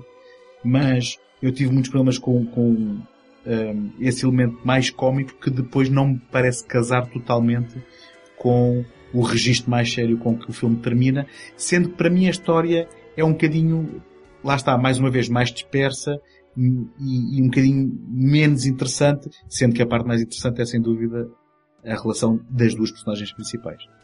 Eu conheço, foi de, de todos estes filmes também foi o último que eu, que eu conheci. E hum, é um filme que o Bert, que, que, que, que, o, que o Sérgio não queria fazer, não queria realizar, ele na altura estava mais interessado em produzir, ele, aliás já, já no anterior ele, ele pensou duas vezes que eu não queria fazer aquele filme e, e a dada altura, pelo que se conta, foi entregue ao Peter Bogdanovich, que depois parecia ter um estilo muito diferente e, e o Leone acabou por despedi-lo. Eu acho que aquilo que nós sentimos principalmente, falo por mim, claro, é que nos primeiros quatro filmes nós vemos uma espécie de uma progressão, eh, seja narrativa, seja desenvolvimento de personagens, seja a nível estético que culmina com o Once Upon a Time in West, que é o filme o prático que tem, tem, que é a depuração de tudo o que já vimos antes, uh, uh, agora feito por alguém que domina completamente a matéria e sabe perfeitamente o que quer e está à vontade para o fazer. Nessa progressão, este filme parece um pouco ao lado. Não, não, não confirma, não, não prossegue. Eu acho que logo aí nós sentimos um pouco deslocados. Quanto aos personagens, eu não, não, não diria tanto isso. Eu, eu, sinto que há aqui algo em comum com os filmes anteriores. Mais uma vez, há, há um personagem desajeitado, uh, sujo, feio, que é o personagem de Rod Steiger, que se calhar encarna dois dos personagens da, das, da, dos filmes anteriores. Neste caso, o bom e o feio. Ou, não, talvez eu não possa dizer isto. Uh, é quase o tubo. É, é, mais o tubo. Eu li que ele foi eh, desenvolvido como uma extensão do tubo. É o tubo, mas neste caso, com, com, com que vai desenvolver, vai desenvolver eh, um sentido de justiça e, e, uma, e, um, e um papel político até. Há uma consciência que no Tuco ou nos outros personagens anteriores não existe. E, hum, só que, claro, como está a casar estes diversos elementos, acredito, compreendo que tu percebas que, eh, aqui uma certa, uma certa, uh, um certo conflito. Uhum. E isso possa, possa causar alguma estranheza. No entanto, acho que o filme tem, tem, tem muito valor pelo facto, pelo modo como nos traz, uh, mais uma vez essa perspectiva histórica e como lida com alguns elementos como uh, massacres. Uhum. Sombrios bastante uh, sacrifícios que, que, passam pelo suicídio e é um filme muito negro, talvez mesmo o mais negro de todos os filmes Mas- de, de Leone. Por isso mesmo, o desfazamento com, eh, e estávamos a falar da personagem do Rod Steiger, eu para mim a interpretação dele é quase caricata. Ele, ele portanto, é uma personagem eh, mexicana, eh, o sotaque dele parece-me quase cómico e, e completamente irrealista, e depois o problema é que se contrapõe isto com ehm, o James Coburn a fazer de irlandês e de repente parece que estamos no reino puramente da comédia quando vamos descer para essas para esses lados muito negros, eh, sem dúvida nenhuma, inclusivamente para grande custo da personagem do Rod Steiger, que perde o pai e os sete filhos, portanto, não é coisa pouca. Where are you going, for Christ's sake? I don't know. I don't know, but something's wrong. Oh, I went into the bank. When I go in the bank, there's nothing there, no money, nothing. oh, well, the bank and the money were transferred to Mexico City over a month ago. Well, they've been using this place for a political prison ever since. What do you mean a political prison? Ah, well, I never said a thing about money. All I asked you was if you wanted to get inside. But you know that this bunk is my life. This is my dream. Well, the reality of that is you just liberated 150 patriots through sheer courage in the face of danger.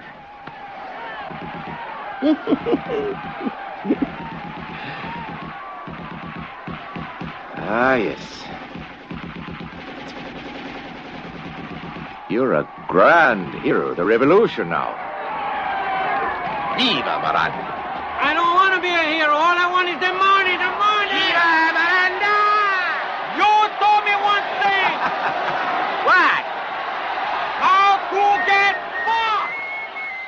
Agora, mesmo visualmente, e aquilo que tu estavas a, a falar da depuração do aconteceu no Oeste, eu, eu estava a tentar apanhar no genérico para perceber se seria o mesmo diretor de fotografia e parece-me que não é.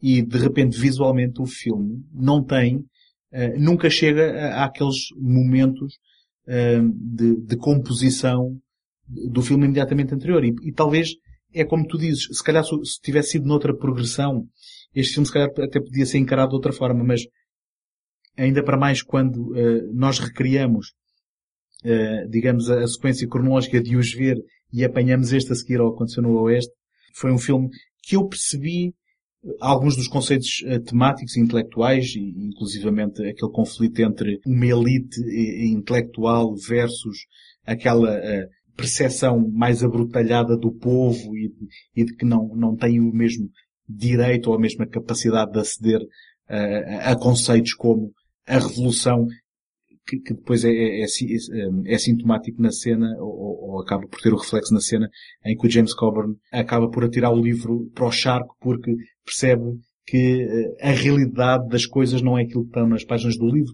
Enfim, eh, intelectualmente tem, tem conceitos e temas eh, realmente interessantes, só que no final do dia, eh, aquele lado mais estendido neste filme, que tem quase três horas, não é tão satisfatório, na minha opinião, como eh, o que veio antes. Não me quero estender muito ac- acerca deste filme, até porque não sou grande fã do filme por, por muitas razões, mas a, a, a- a grande razão é porque eu acho que a justa posição de uma série de temas não, não funciona. Eu acho, eu acho que é um filme de ação, com um recheio político, com uma cobertura de comédia. E essa justa posição, simplesmente para mim, para mim, não, para mim não funciona. Acho que, eu contrário, estava a dizer, o diretor de fotografia claramente não é o mesmo, o filme parece muito mais barato. E que barato não é necessariamente termos se teve menos dinheiro ou mais dinheiro, é só porque claramente a composição, o enquadramento, tudo o que nós vemos, mesmo a música, claramente não teve o mesmo, mesmo nível de cuidado dos outros filmes, ou sequer nem sequer faz parte do Ou de, ou de inspiração. ou de inspiração. Nem sequer faz parte do, do crescendo. Eu acho, lá está, isso deve-se muito ao facto que o Sergio Leone já estava mais numa onda de produzir e depois ele pedem-lhe para realizar e ele não teve bem tempo de, de organizar sequer as ideias. Mas, mas o, o grande problema é mesmo aquela justa posição de temas que para mim não funciona porque é, é- é aquela tentativa, é um, é um comentário se calhar muito menos subtil que os outros filmes e um comentário muito menos subtil in- invoca sempre uma intelectualização. E eu não acho que este género funcione bem com uma intelectualização forçada e não acho que estivesse de forma presente nos outros filmes do Sergio Leone, independentemente se os melhores, são melhores que os outros. Acho que o Aguenta de Canalha é Sergio Le- Leone, está lá o nome dele, mas é o filme menos Sergio Leone, se é que podemos dizer isto, de todos. Uhum. Eh, Eu gostava só de acrescentar uma coisa também, que é, tu falaste na música e convém referir que esta música, ou a música deste filme é novamente composta pelo eh, Ennio Morricone e sendo de longe a menos favorita de, de, das bandas sonoras destes filmes que falámos aqui, não deixa de ser curioso o facto de que, pelo menos na minha percepção, ele incorporou o nome da personagem irlandesa na, na composição. É verdade, não é? Uh, da mesma forma que ele nos outros incorporava uh, elementos Hum. sonoros diegéticos, um, há, há um momento do filme em que ele se descai e, e diz que o seu nome é Sean, uh, Sean, enfim, o meu sotaque não é grande coisa, em vez de John, e esse elemento uh, é vocalizado na, na banda sonora, uh, o que também, apesar de, na minha opinião, não ser tão inspirado como os outros, não deixa de ser digno de Sim, nota. sim. Os pormenores são interessantes. Este filme eh, vem, se calhar, numa, na, na sequência de outros filmes que, que são um- um- uma espécie de nicho dentro do western spaghetti, que, que são aqueles dedicados à Revolução Mexicana, que ficaram até conhecidos como os western Zapata. E hum, um realizador famoso ne- nessa área foi o Sérgio Solima, que ele só realizou três westerns, mas há- são, pelo menos dois, são, os três, eh, eh, são, são nesta onda e, e tem muitos elementos em comum com, com este, com este filme do, do Sérgio Leone. Portanto, também não me admiro que o Sérgio Leone estivesse um pouco a, a seguir uma onda e, e a tentar dar às pessoas aquilo que elas esperavam. Como estávamos a dizer, nesta altura o, o Sérgio Leone já não queria realizar, embora tivesse ainda um, um sonho, e estava basicamente a produzir outros, outros realizadores, eh, nomeadamente na área da comédia. E surgem dois westerns que são produzidos pelo Sérgio Leone e que têm como personagem principal o famoso Terence Hill, que, que seria uma figura de proa da, do western comédia com os filmes de Trinitá e, e por aí fora. O primeiro deles chama-se O Meu Nome é Ninguém, tem como outro personagem o, o Henry Fonda, que volta para filmar. Eh, o filme é, é realizado pelo Tonino Valeri e é um, é um filme que tem a- a- algum interesse. À, à partida eu também, eu, tinha visto quando era criança e tinha a ideia que, que, que era uma comédia, mas o filme não é assim tão, tão comédia quanto isso. Tem algumas cenas cómicas, claro, aproveita-se do facto de ter o Terence Hill, tem algumas daquelas cenas em que ele, que ele tem aquele tipo de humor muito característico, mas depois é, é um filme é um filme, de certo modo, eh, rivalista e até saudosista sobre o, o western, onde o Henry Fonda representa um o personagem do, do, do velho pistoleiro, que já não quer recordar que foi pistoleiro, mas tem um, um, um fã, que é o personagem do Terence Hill, que quer garantir ao, ao pistoleiro a- a- uma saída em grande. Isso é, é tratado de modo ambíguo que nós não chegamos a perceber se o, o, o que está a acontecer é que o personagem do Terence Hill está a preparar-se para matar o, o, o Henry Fonda no final. Depois vamos perceber que não é nada disso e ele garante-lhe realmente uma saída em beleza. Eh, o segundo filme, também com o Terence Hill, eh, chama-se, bom, esse tem vários nomes, mas eh, em português chamou-se, chamavam-lhe Gênio, de Damiano Damiani, e com um nome italiano que talvez fosse melhor traduzido como um gênio, dois amigos e, e um, e um otário, ou algo assim. Que é um filme que, de certo modo, é aquilo que, que noutros registros se chama um caper, com, com uma série de, de, de golpes e contragolpes de vários personagens em busca de, de- de dinheiro e de ouro que entretanto se perde e se volta a recuperar e toda a gente engana toda a gente. O filme tem, é, é, é algo engenhoso no argumento, eh, mas já não tem nada a ver com, com, com aquilo que é o cinema do Sérgio Leone. Esses filmes são precursores do Trinitá? Ou não Eu não- qualquer tipo de ligação e depois é uma coisa São que... capazes de ser contemporâneos. Estes dois filmes são um de 73 e outro de 75. Eu não me lembro qual é, qual é a data do primeiro Trinitá. Uhum. Mas deve ser para esta altura também. É curioso haver uma ligação entre o Leone eh, e um tipo de cinema que a gente considera arte, não é? E os Trinitá, que eu pelo menos lembro-me de ainda ver alguns desses títulos no cinema, alguns nos anos 80, eh, e que eram comédias em que depois ele se juntou ao Bud Spencer. Sim, sim, eh, sim. que, Mas estes dois filmes eu, eu ressalvo que são, vá lá, um registro intermédio, não Uhum. são esse tipo de comédia palhaçada e não são eh, o cinema artístico do, do Leone. É algo, é algo pelo meio. Queres levar este navio então até à doca? Certo? Falta só já agora falar do que é que, o que é que o Leone nos deixou além dos filmes, não é? Ou seja, Eu estou muito é curioso que- para esta parte da conversa porque, hum, sem ser de um ponto de vista de nós podermos apreciar os seus filmes, naquilo que é uh, o seu legado para outros cineastas, uh, se calhar uh, eu passo imediatamente a palavra porque a única coisa que eu vejo assim imediatamente será um Quentin Tarantino. mas fico curioso para saber qual é a vossa opinião e qual é o legado do eu, Leone. Eu, de uma forma mais genérica, diria que o Leone deixou-nos muitas coisas, entre elas, se calhar, o, o facto de ter deixado outras carreiras. Uh, já falamos do Ennio Morricone, que foi muito lançado pelo, pelo Leone, embora hoje as pessoas possam nem sequer pensar nisso, porque ele tem as mãos em tudo e tem centenas de bandas sonoras, mas, uh, mas pronto, foi, foi o ponto de partida. Uh, convém não esquecer o Clint Eastwood, que, uhum. que no próprio, no, já várias vezes, embora a dada altura eu acho que eles tenham deixado de falar, mas depois voltaram a ficar amigos e o, o Clint Eastwood já várias vezes referiu que se não fosse o Sérgio Leone ele não tinha tido a carreira que tem. E depois há, o western, claro, que, como eu disse há pouco, foi redescoberto pelos americanos porque o, sem aquela questão do código que, que não permitia certas coisas fossem filmadas, como o António aqui já falou naquela, na, na questão dos disparos e das mortes, e, e, toda a violência. Quando estamos a falar dos anos 60, 64, 65, 66, são os anos da trilogia, depois 68, Once Upon a Time in West, os Estados Unidos já estão a mudar, e quando, quando estes uh, filmes chegam aos Estados Unidos, o, o, público percebe que quer ver este tipo de violência. E o próprio western acaba por ser revisitado e, e, por outros autores, que, que trazem uma, mesmo uma desconstrução de, dos temas e, e, e à luz da, nova contracultura e, e é preciso ver que entretanto entra-se na guerra do Vietnã e, e, os Estados Unidos estão a pôr muita coisa em causa, o público está a pôr muita coisa em causa e aparecem autores onde se calhar o mais, o mais famoso é o Sam Peckinpah que tem uma série de, de, de filmes de western e não só onde são geralmente filmes de ação, são filmes com muita violência, que eu acredito que tenham bebido algo também na, na, naquilo que Sergio Leone trouxe.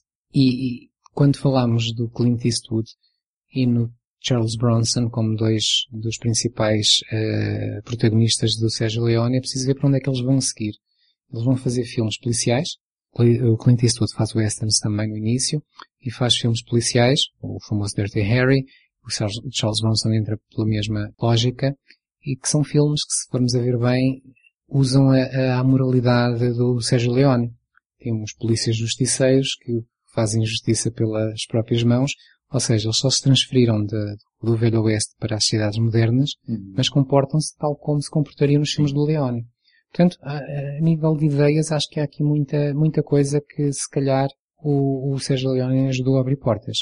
Definitivamente, sim. E só para dar alguns exemplos mais, mais caricatos, se calhar, uh, tivemos já nos anos 80, final dos anos 80, um certo renascimento do western que penso que foi mais um renascimento ou uma, uma homenagem ao western, ao spaghetti do que propriamente ao, ao, ao velho. E temos também o, o próprio culminar da carreira, o culminar, não é? Eh, o, o apogeu, vá lá, para, para muitos da carreira do Clint Eastwood, que é quando ele realiza o Unforgiven, que é um western. Onde ele, e é exatamente nesse filme que ele, que ele dedica ao Sérgio Leone. Foi, o western para matar todos os westerns, não é?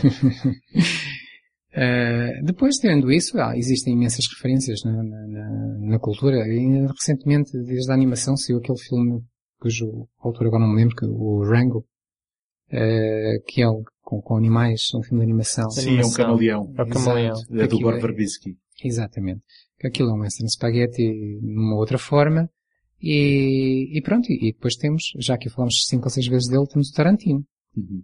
Que é inolvidável eh, e não se pode, não se pode falar Tarantino sem se falar no amor que ele tem. Não é só pelo western, é, é por algum cinema de género, e principalmente cinema de género italiano. Ele, ele é, é, é, profundo conhecedor do cinema de género italiano, os filmes de terror, o Giallo, Sim, era isso que eu ia dizer. Uh, qualquer dia temos um diálogo do Tarantino, não é? Não tenho dúvidas que está para, para aparecer. Uh, mas, mas o Western, acima de tudo, ele, ele, de que ele nunca negou ser fã. Isto são alguns exemplos onde eu vejo a mão do Leone nos nossos dias. Não sei se têm coisas a acrescentar. Não. Da minha não. parte, estamos arrumados. É a conclusão perfeita. E, já, e obrigado, por, agora, e obrigado por estas Deixa-me só dizer então só mais uma que era, este é mesmo um pequeno à parte. Não sei se vocês são fãs de Muse, a banda. Sim. Devem conhecer a Que música Knights of Sidonia, Sim. eh, que é uma homenagem ao, ao Ennio Morricone e ao Western. Ok. Agora que estamos no lado da música, só uma última contribuição. A banda Arcade Fire, uma das músicas deles, o My Body is a Cage, o videoclipe foi feito com imagens eh, do Once Upon a Time in the West e foi montado, ou seja, conta uma história do Once Upon a Time in the West para seguir o significado da, da música, das letras da música. Eu só tenho a agradecer-vos porque já tenho coisas que vou ter que ver quando chegar a casa e que levo desta conversa. E esperemos que quem nos está a ouvir pense o mesmo. Exato. E esperemos então que tenham gostado o suficiente para voltar na próxima edição.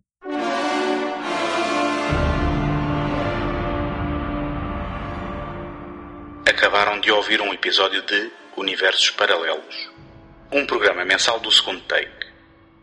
Apoiem o trabalho do Tomás em imaginalta.net, do José em ajanelaencantada.wordpress.com e do António em segundotake.com, onde também podem subscrever este podcast. Dentro de momentos, a emissão voltará ao normal.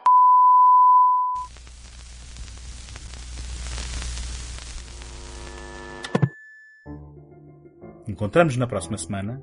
Até lá, boas fitas.